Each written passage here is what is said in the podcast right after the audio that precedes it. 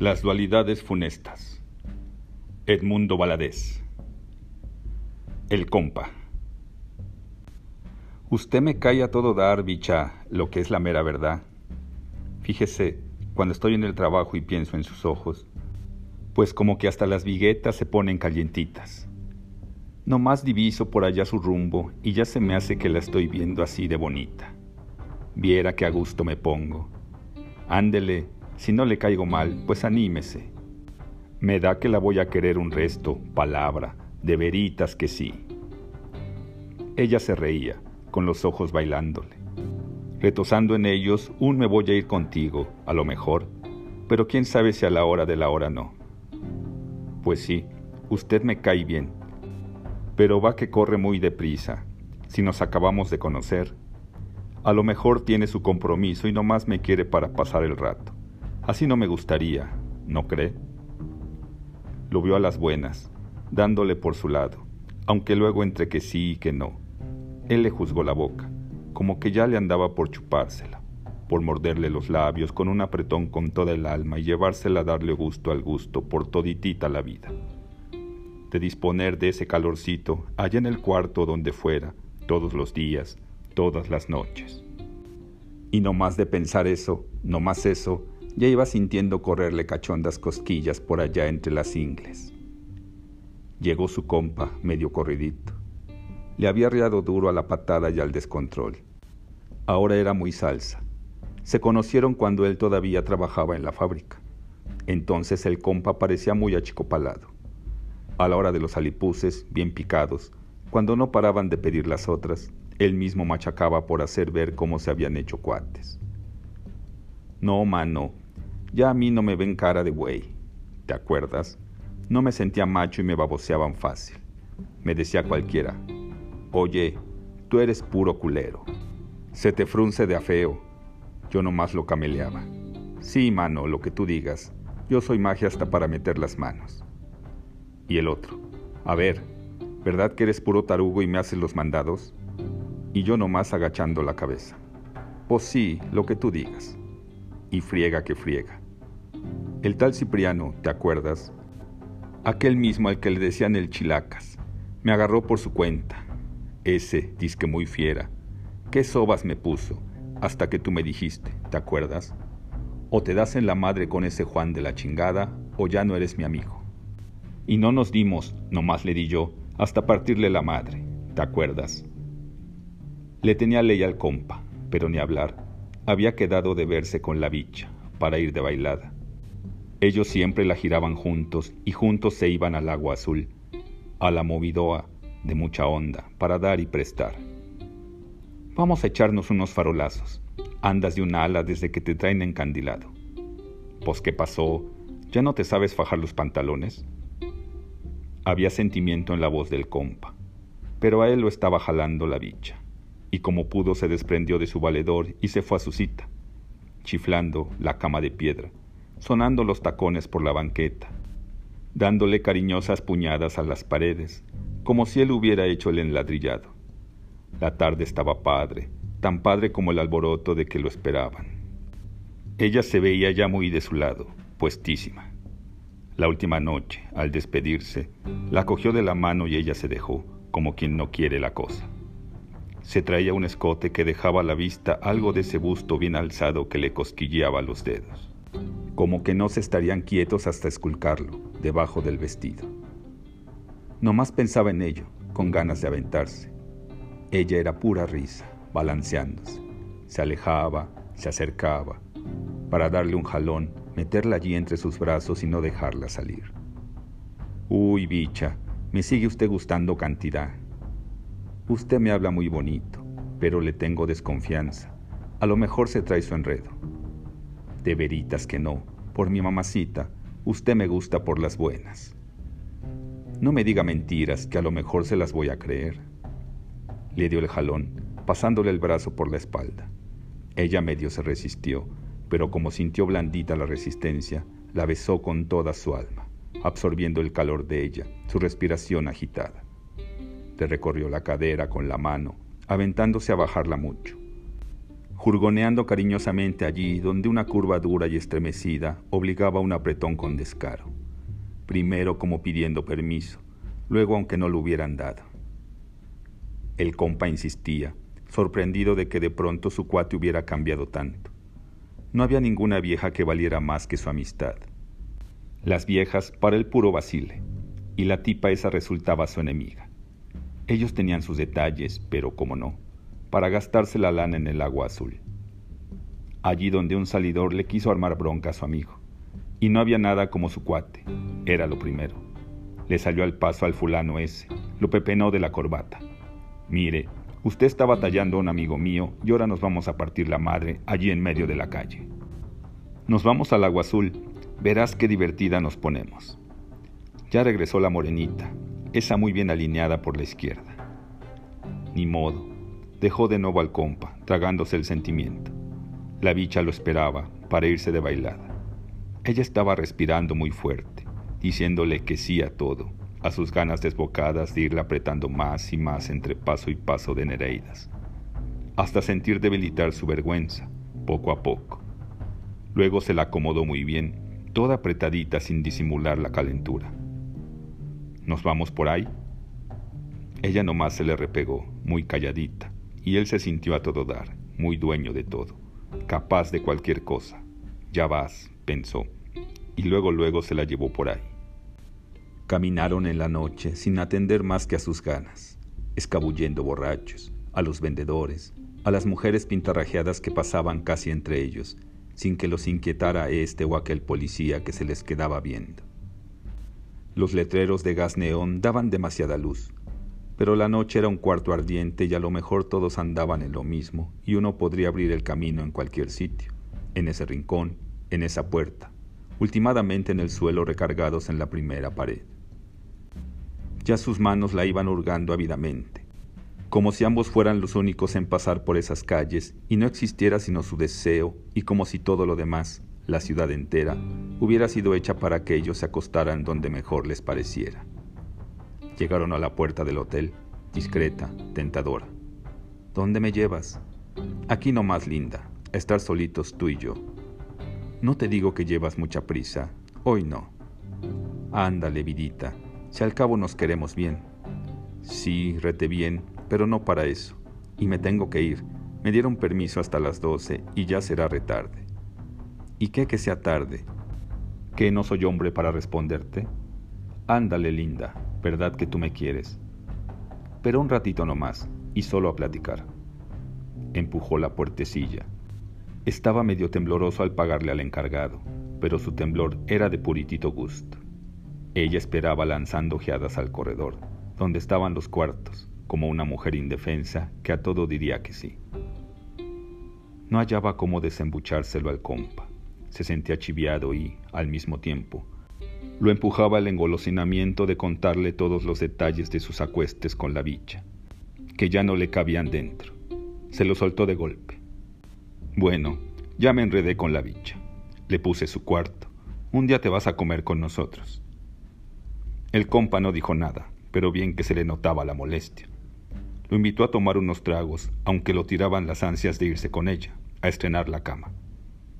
A ver cómo te sale la muchacha, ya ves cómo son las viejas de aprovechadas. No la vayas a regar por todos lados. Le había explicado que con ella todo era pura vida, mejor que con las del agua azul. ¡Qué agarrones! Como para estarse encima de ella a todas horas. El compa al fin aceptó. Se fueron con Santita, a las veladoras, a darle a los chorreados y las tapatías, pura lumbre de la buena. Allí en el cuartito que hacía de cantina, a media luz, estaban apretujados, tan cerca unos de otros que no había hueco para las palabras. Las voces trepaban como humo denso, formando arriba de sus cabezas un murmullo extraño del que solo podían percibir frases inconclusas, entre rezo y confesión pública. Bebieron hasta las manitas, como antes. Él, ya borracho, volando muy bajo, piensa que piensa en ella, saboreando volver a probarla. Está todo dar palabra. Te ganó la cachondería, Siempre ha sido así. Ya te quemaste. No digan malas palabras, ya lo saben. Otro chorreado, Santita. No queremos ofender a nadie. Tiene unos muslotes, mano. En lugar de sentir lo tupido del alcohol, repartiéndosele por el cuerpo, el compa le echaba al hígado una envidia ácida que le subía a la garganta. Está rete buena. Tiene unos muslotes. Estás apantallado, no te vayas a arrepentir. Me trae de una ala, la mera verdad. Es que está rete suave. Se lo traen cambiado. Él andaba por otro barrio, no era el mismo. Ni siquiera quería platicarle todo. Ya no era como antes, en que las viejas solo para el vacile, cuando se contaban qué tal les había ido. Me la tiré dos veces, mano, palabra que aguanta, se mueve re bonito. A mí no me fue mal, me dejaron bien exprimido. Ahora, a pensar en la tipa esa, no era lo mismo. Algo se había atravesado. Sentía entre pecho y espalda una mohina amarilla, un rencor de estar ninguneado y un sentimiento porque su cuate del alma hubiera dado el azotón. Pues ¿qué podría tener la vieja esa? Pura birriondez. Le iban cayendo mal los fulanos y fulanas, los murmullos. Tenía mucho coraje porque se estaba sintiendo menos. Todos son unos purititos. Ándale, échate la otra. A ese rotito le daría un descontón a las primeras de cambio. No me serviría ni para el arranque. Ah, hijo, ahora me voy con ella. Dale con ella. Igualita que las demás. Para la misma cosa.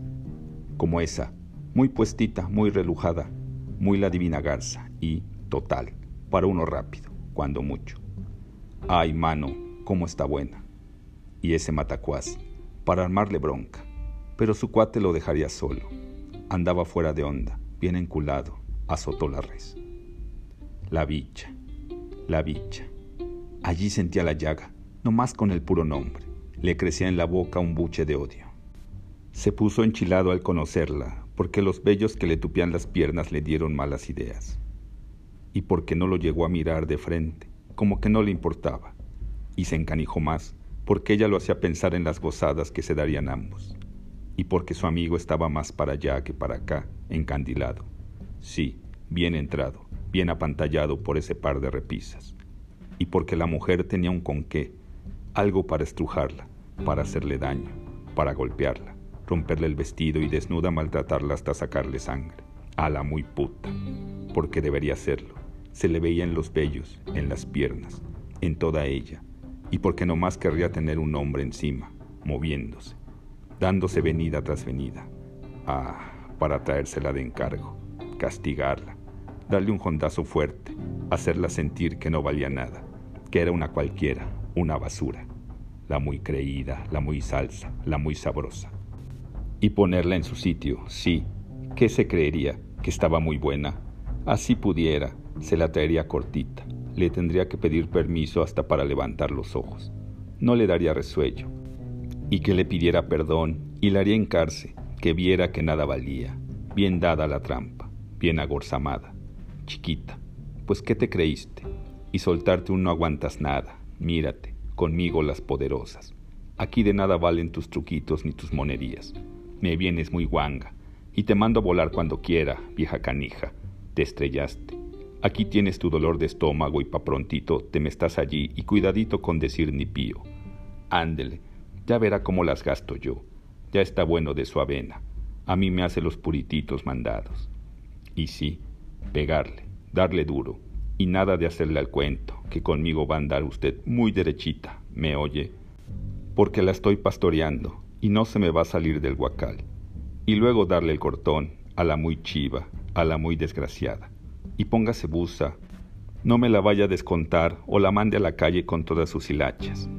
Te voy a aliviar las cosas. Si quieres, píntate, a ver si agarras una cosa mejor. Yo estoy amarradazo. Y ya se lo creyó. ¿Qué pasó, mi mona? Nada aquí encerradita. De aquí no me sale, ¿lo oye? O que se lo tengo que repetir y ahora encuérese, todita y a ver. Abra las piernas y entonces montarla, pero con coraje. Darle su buena zarandeada, que se le quiten las ganas de andar de coscolina, de ofrecida, de nalga caliente. Por eso, por el buche de odio, porque se lo estaba llevando la mamá de las muchachas, se le ocurrió hacer el chisme. Todo fue inventarle el falso a ella. Le dolía el desapego de su cuate. Ella era quien lo traía ardido, purgado, dado a la trampa. apagada la luz, sin gasolina, bien jodido con los malos pensamientos. Todo viene de muy adentro, pura agua mala que va subiendo hasta la garganta, hasta los ojos, hasta la mera cabeza. Ninguneado por ella, porque le gustaba más allá de sus muslos. Se puso misterioso con su amigo, hablándole a las medias palabras, dejándole caer, poco a poco, su buche de odio. Lo engaña, le toma el pelo, se va con otros. Hacerle eso a su cuate, hija de la mañana. Yo se lo vi a las claras, te lo digo, a lo macho, yo la vi. Azotó la copa contra el mostrador encabronado, con ganas de mandar a volar a todos, tirar las mesas, quebrar las botellas, romper las sillas. ¿La viste? El puño cerrado, estrujando la copa como si estrujara los brazos de ella, para sacudirla y a sacudida sacarle la verdad. ¿La viste? Dímelo, ¿la viste? La bilis, enloquecida, corría prisa por la sangre de su cuate y estaba allí, agolpada en la mano, con los dedos a punto de reventar. La mano ya dispuesta a todo. Sí, mano, la vi y no hay derecho. Dale su escarmiento. Un ronquido animal se le quebró en la garganta y la copa se partió. Encogió el brazo y la sangre brotó de la mano, roja, hirviente. Te anda maloreando, ahora ya te dije, pero eres mi amigo. Su valedor había entrado también a las sombras. Le había pasado de esa agua mala. Ahora estaba otra vez más para acá. Volvían a ser cuates. Sírvanos las otras. La pensó a la hora de la cueste, gimiendo el de la primera vez, en el hotel, lo estremeció el recuerdo de la desnudez, y luego todo fue pura rabia, puro odio, porque sus ojos no podían ver sino el engaño, y dolía no dejar ese cuerpo quieto, inmóvil, darle su escarmiento. Fue el compa quien se lo despepitó a los policías. Sí, yo le dije que la dejara firme para siempre. Ella no le garantizaba, lo andaba poniendo en mal, yéndose con otros, yo me la claché y me dio harta muina. Se trata de mi amigo y no me pareció. Él se portó a lo macho y le dio su escarmentada. Yo le facilité el cuchillo. Su amigo moqueaba con mucho sentimiento, y de verlo así, tan alicaído, le dio harta pena. No se me desvalorine, que aquí está su cuate. Los muslos de la bicha se habían ido ya de su cabeza y ahora estaba puesto para ir al bote, al lado de su ñeris.